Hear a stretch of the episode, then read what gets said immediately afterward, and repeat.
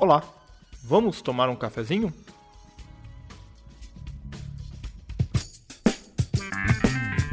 Sim, Café com Alecrim, olha a gente aqui de novo.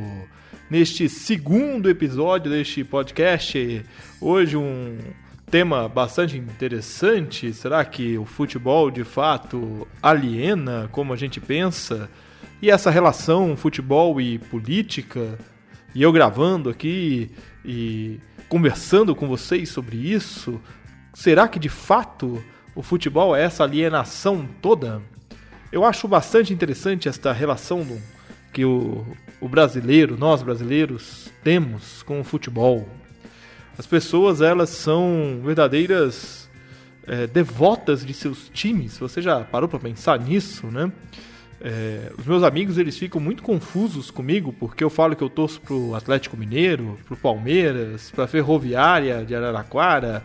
E aí o pessoal fala assim: não, mas você só pode torcer para um time? Aonde já se viu torcer para dois times? Eu falo: ué, e futebol é religião por algum acaso? O futebol é, é diversão, não é? Mas também é protesto político, mas também é posicionamento social. Futebol divide, futebol une, enfim. Isso é o esporte futebol. E no próximo domingo nós temos seleção da CBF ou seleção brasileira em campo. E aí eu falo que eu não torço para a seleção brasileira e o pessoal cai matando em cima de mim. Mas como assim você não torce para a seleção brasileira? Eu falo, uai, gente, é um torneio de futebol. É um esporte, é diversão, vamos nos divertir. Né? Se eu resolver torcer para o Brasil, eu torci. É uma escolha que eu faço, não é algo que eu devo levar tão a ferro e fogo. É interessante a gente encontrar esse tipo de comportamento entre os cristãos. Pessoas que é, proclamam a Cristo, que são cristãos genuínos e que são completamente malucos e apaixonados pelos seus times de futebol, que não admitem quando eles perdem, que não toleram as brincadeiras e as gozações quando perdem um clássico. Gente que realmente sai do eixo por causa de futebol.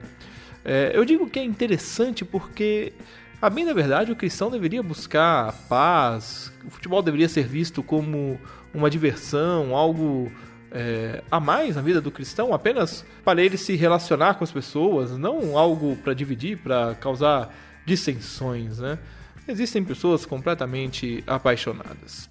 Bem, o futebol, ele, em diversos momentos, ele já foi usado como ferramenta política né, no, no país, na época do, da ditadura, isso foi realidade, Copa de 70 está aí, né, você pode pesquisar, é, mas não só no Brasil, né, se você quiser você pode ouvir o Fronteiras Invisíveis do Futebol, eu vou deixar o link aqui na descrição, que é um podcast da Central 3, o Matias Pinto e o, o Felipe Figueiredo, da, do Xadrez Verbal, que fazem esse podcast que fala de geopolítica e envolvendo o futebol e é bastante interessante. E de diversos países você vai ver como o futebol é usado como ferramenta política pelos governantes. No nosso caso específico, tem muita gente agora nessa semana é, postando aí nas redes sociais que vai começar o mês da alienação, vai começar o mês onde tudo tá bem, onde tudo tá muito bom, como se o futebol fosse aquele elemento que desligasse o nosso senso crítico e nós não pensássemos em mais nada além de futebol. Eu fico um pouco reticente com isso porque é, eu não fui muito acostumado a isso não.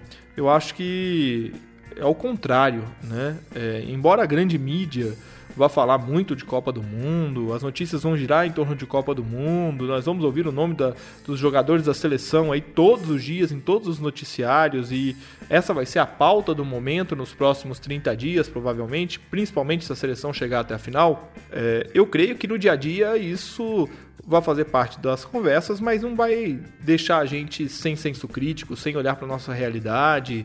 Embora a gente viva um momento é, social bastante complicado, onde há ânimos exaltados por todos os lados, mas a apatia ainda é parte de muitos de nós, né? E eu me incluo nesse, nesse item aí. Talvez nós devêssemos ser mais proféticos, no sentido bíblico da palavra profético, em nossa ação diante da sociedade.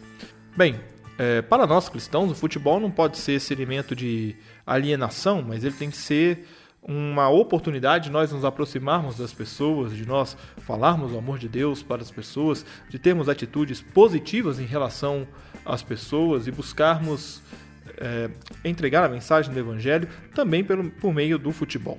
Aqui a gente pode até abrir um, um parênteses, né? Quem não é crente, quando joga bola com crente, se escandaliza, né? Porque crente jogando bola, aliás, é, eu costumo dizer, se você quer conhecer bem as pessoas da sua igreja, marca um futebol com elas que você vai ver. Na primeira pisada no calcanhar, na primeira falta é, mais dura, você vai perceber como as pessoas se exaltam. Muito bem. Como cristãos, nós precisamos buscar um temperamento transformado, uma atitude diferente. E a gente não precisa ser tão xiita assim com o futebol, não, viu, gente? Aliás, xiita não, tão extremista assim com o futebol, não, viu, gente? Futebol é diversão, futebol é um momento de nós nos unirmos.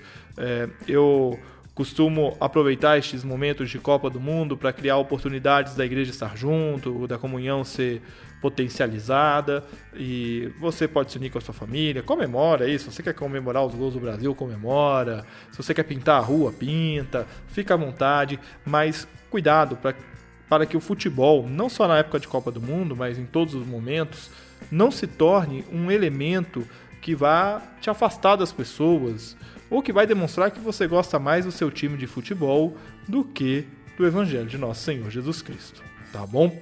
E às vezes a pessoa ouve essa última fala que eu fiz e ela fala assim: Ah, você está sendo exagerado. É claro que eu gosto mais de Jesus do que do meu time. Bem, eu conheço uns torcedores aí que, olha, tenho lá minhas dúvidas, hein? Se avalia aí, pessoal. Tá bom? Bom, eu espero que esse papo aqui em torno do futebol, meio sem roteiro, meio sem, sem pauta, na, na base da, da conversa, de cafezinho, é, te traga alguma reflexão, te faça pensar um pouco. E, gente, a Copa do Mundo vai começar. E anota aí, hein? Como não tem como printar porque é áudio, anota aí. Suíça campeã da Copa do Mundo da Rússia 2018. Esse ano o Ferrolho ganha. Um grande abraço para vocês, Deus abençoe e até o próximo episódio.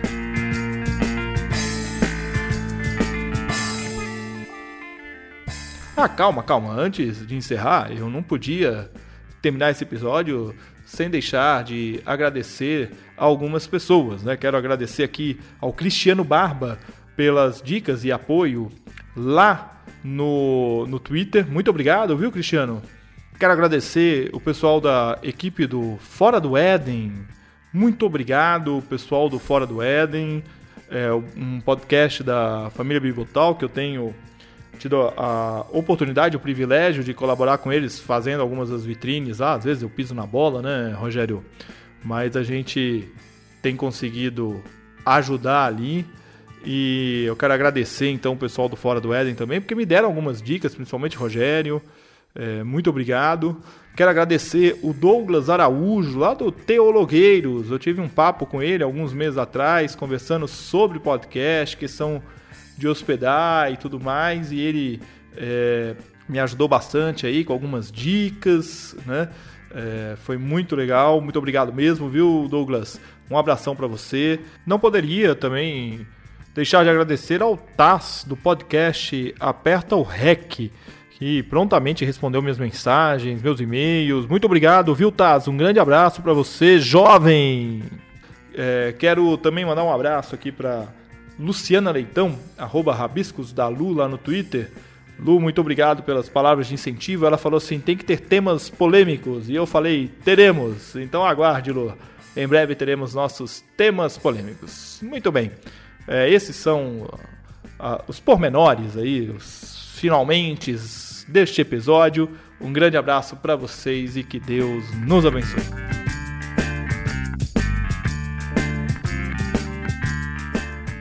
Muito bem, chegamos ao final de mais um podcast Café com Alecrim. Eu agradeço a sua audiência e eu quero ouvir o que você tem a dizer sobre o que nós conversamos aqui hoje. Então você pode escrever para fale@cafécoalecrim.com.br, você pode acessar cafécoalecrim.com.br e você pode também entrar em contato comigo pelas redes sociais. Um grande abraço para você e até o próximo episódio.